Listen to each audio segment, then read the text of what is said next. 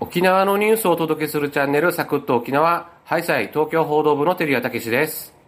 イエーイふふふ編集局整形部の河野ゆり子です。よろしくお願いしますよろくお願いします。カノさんなんか、すごい朝方まで飲んだっていういう割には爽やかですね。はい。大丈夫さっきあのトイレでちゃんと処理して きた。やめてください。やめてください。ボイシーってね、そういうことじゃないんですよ。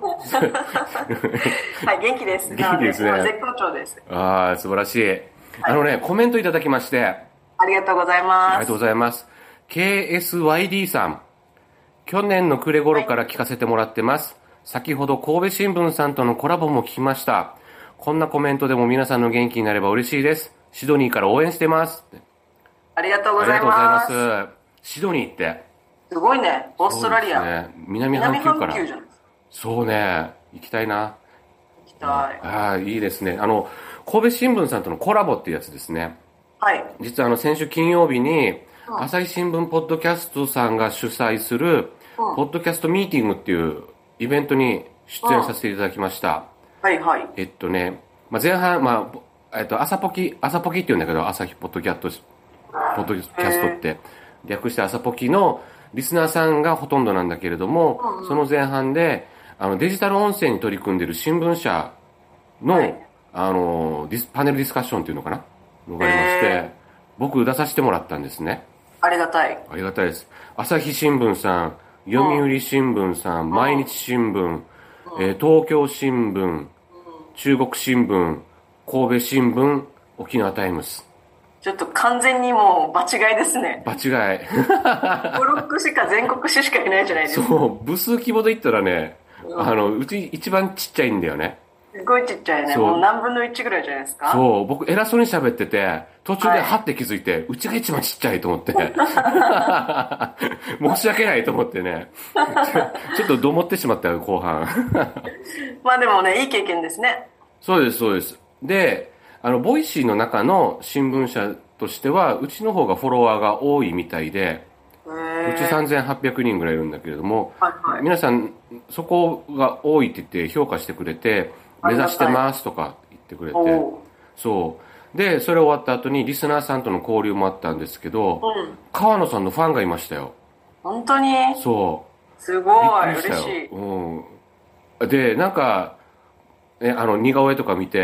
うんああああいうフランクなのにそうやっうて可愛い顔してらっしゃって「すごくいいですね」って言って「いやそんなことないですよ」ってちゃん と言っといてなんでそこは普通にありがとうって言っといてくださいよ。 そんなことないです」ってあ川野さんはねそういう感じじゃないんで」って言っといたからいやいやありがとうございます、ファンの方々。本当に励みになります。そうでも2人ぐらいいてよしかも2人とも可愛いですよねって言ってたななんか無事別にいいじゃないですか、可愛いって言葉はいや尺に触る。さねいやいやいやいや。 ななんだかなと思ってやいやいやぼ僕のことは誰も言ってくんないし 僕が登壇したのにっていう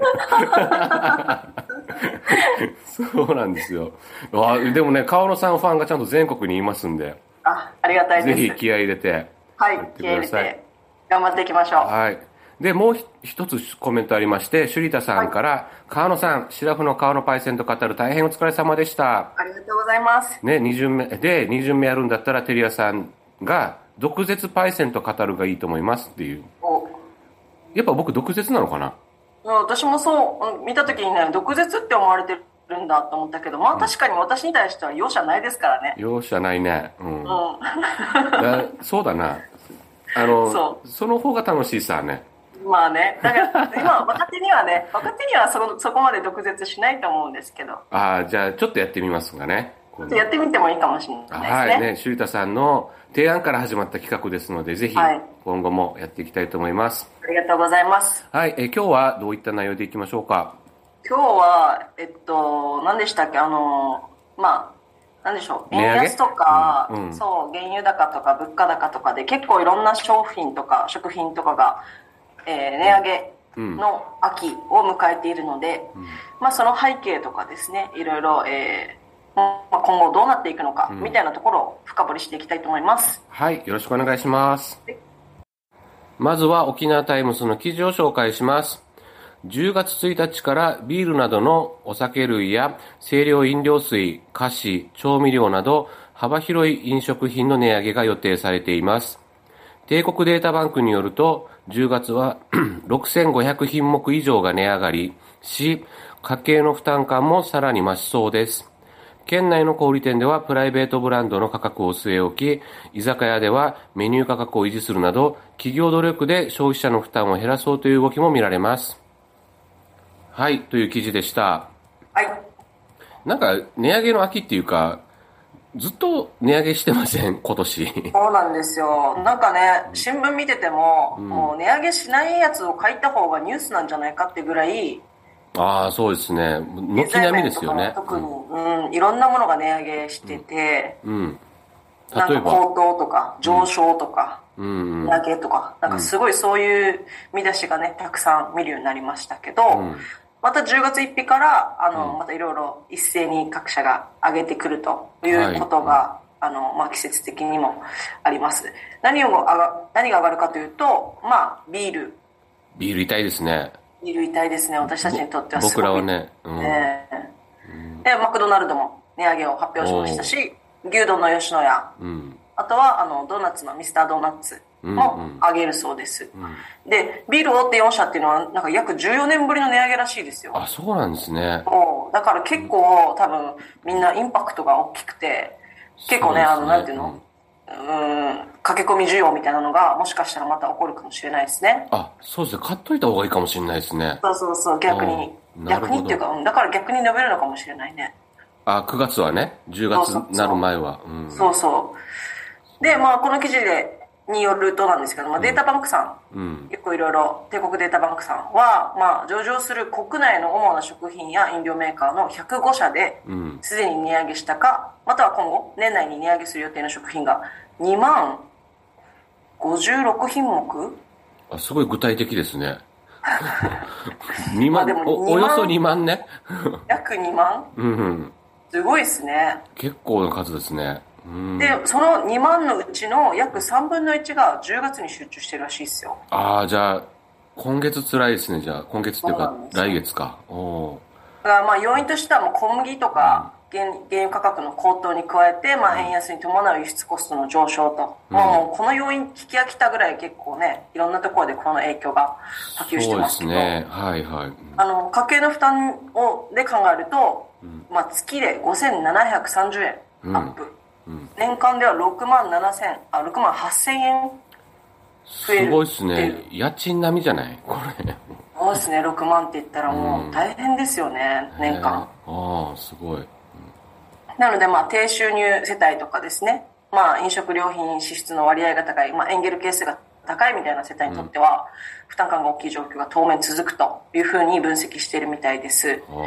で、これは食品だけにとどまらずですね、うん、医療品にも結構やっぱり値上げっていうのが相次いでるみたいで、うん、まあ、これはあの、なんですか、国内で、まあ、流通してるその洋服とかっていうのは、基本的には海外で作って持ってくるというようなケースが多いので、まあ、そういう輸送費とかを含めた、まあ、コストが増えていると。また、円安ですね、とかっていうこともあって、うん、まあ、アパレル各社もですねいろいろあの販売価格を上げて、まあ、転嫁するという動きが強まってるみたいですよ。で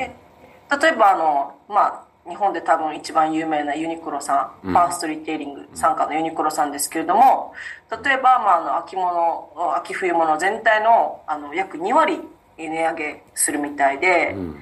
フリースが例えば1990円から2990円上がったりとか。ダウンジャケットも5990円から6960円、90円に価格改定するとか、なんかそういう状況が続いてるみたいです。なので、まあちょっとね、肌寒くなってきたとか、ということで、あの、ね、洋服も買い替えのシーズンとかそういう需要、需要があるはずなんですけれども、こういったこう消費行動を下押しするっていうことにもつながるのかなというふうな懸念もあります。で、県内はどうかというとですね、県内のまスーパーを展開しているイオン琉球は、まあ、大量発注などの企業努力で、まあ、あの購入頻度の高い調味料とか麺類とか粉物とかっていうものを、あの、PB 商品、プライベートブランド商品のトップバリューの価格っていうのをですね、10月以降も維持するそうです。で、まあ、担当者は消費者の負担を抑えるための努力を続けたいというふうに言っているみたいです。で、またあと、まあ、フレッシュプラザユニオンを展開するのだけ紹介もなんですが、まあ、こちらはですね、もうすでにメーカーから値上げしますよというふうな通知が届いているということで、うん、まあ、10月からは、まあ、あの最低賃金、人件費の方もですね、増額すると。あの33円、ねうん、最低賃金が上がるので、うん、沖縄県内では、まあ、そういったこともあっても経費が増すので、まあ、心苦しいけども、まあ、価格転嫁しないといけないんじゃないかみたいなことを言っているみたいですなるほど、うんなかなかあのえー、こうビールなどとか、まあ、14年ぶりの値上げなので、うん、駆け込み需要があれば、まあ、その分はあのなんていうんですか前もってメーカーとかにとってはあの販売できるっていうことはあるかもしれないけどこういう状況が長く続くとやっぱり消費っていうのはね全体的に下押しされていくのでそうですね消費がね下押しされると景気の悪化も懸念されますからねそそろそろ本当に景気に影響しかねない状況になってくる、うん、そうなんですよ、やっとね、うん、コロナが落ち着いてきたのに、うん、やっぱりまたこういうまた別の要因で景気がなかなか上がらないとなると、いつまでたってもちょっとこう不透明感が強くて不安が、あ消えないというかあの暗い状況が続くのかなと思っていてちょっと大変心配しています、はいわかりましたありがとうございます、はいはい、エンディングですお疲れ様でしたお疲れ様でしたハッシュタグ企画はテーマは買ってよかった家電はい家電買いますまあ私あの買ってよかった家電ですぐ思い出すのは、あの、うん自動お掃除ロボットおまあいわゆるルンバみたいなやつ、うん、ああはいあそうですね河野さん掃除するイメージないですもんねそうそうだからもうささせてるねほうきとかもう特にイメージわからないね 掃除機もわからないな、ね、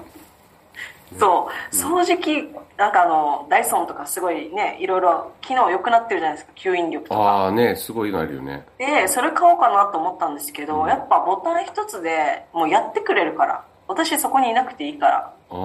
あそうねすごいねお掃除ロボットいいですよ便利なの便利もうでもちょっと音うるさいんですよ私が持ってるやつはうんうんなのでまあそれにうちが飼ってる猫がビクッと反応して、うん、なんかババババって逃げ出したりするんですよあ逃げるんだ怖いんだ、え ー、そうするとまたこう猫の毛がちょっと舞うじゃないです かああはいはいはいそれをまたそのルンバというか、まあ、お掃除ロボットが見つけて追いかけてっていうそういうちょっとした運動会が始まる楽しいですね なので私はもう会社行く前に朝入れてあとはもう勝手にやってくれへ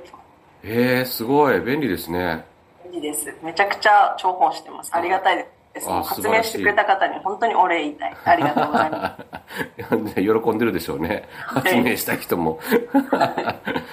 僕は何だろう僕ないんですよねワイヤレスイヤホンぐらいかなとおお音声聞いてるそうそうそうあのポッドキャストも、まあ、ボイシーもそうですけどであのもう音声いっぱい番組できたんでそれ聞くために、はい僕電車通勤を徒歩通勤に変えましたからね それ聞くためなの一番僕は目的じゃなくてああ一応健康の維持も目的だけど、はいうん、だって電車で行くと片道20分で済んじゃうから、はい、歩くと40分なんで、うん、そしたら1時間20分往復で時間稼げるんでなんだったらサクあのポッドキャスト終わらなかったらちょっと遠回りしたりもするんで。そうなんだ。聞きたいなと思って。絶対、ながら聞きがいいんですね。そうそう、なんか聞いてるだけだったらもったいない感じがして。うん、なるほど。まあ、健康とデジタル音声、視聴を兼ねて、あれしました。ワイヤレスイヤホン、まあうん。ワイヤレスイヤホンが家電なのかという問題は残りますが。問題、そうですか 問題。じゃあ問題だと思うんだったら、 早めに提示してもらえませんかこれ。全部語っちゃ、語っちゃったじゃないです か。やっぱ家電じゃな い違うじゃない。ちょっと。はい。まあ、いや、今日もありがとうございました。ありがとうございました。えっとですね、明日すいません、先週は、先週日曜日に流す、放送しますって言ったんですけど、明日、はい、日曜特別版を、あの、中国新聞さんと神戸新聞さんとのコラボで放送しますので、ぜひそちらもお聞きください。はい、はい、えー、来週もまたお聞きください。ありがとうございました。ありがとうございました。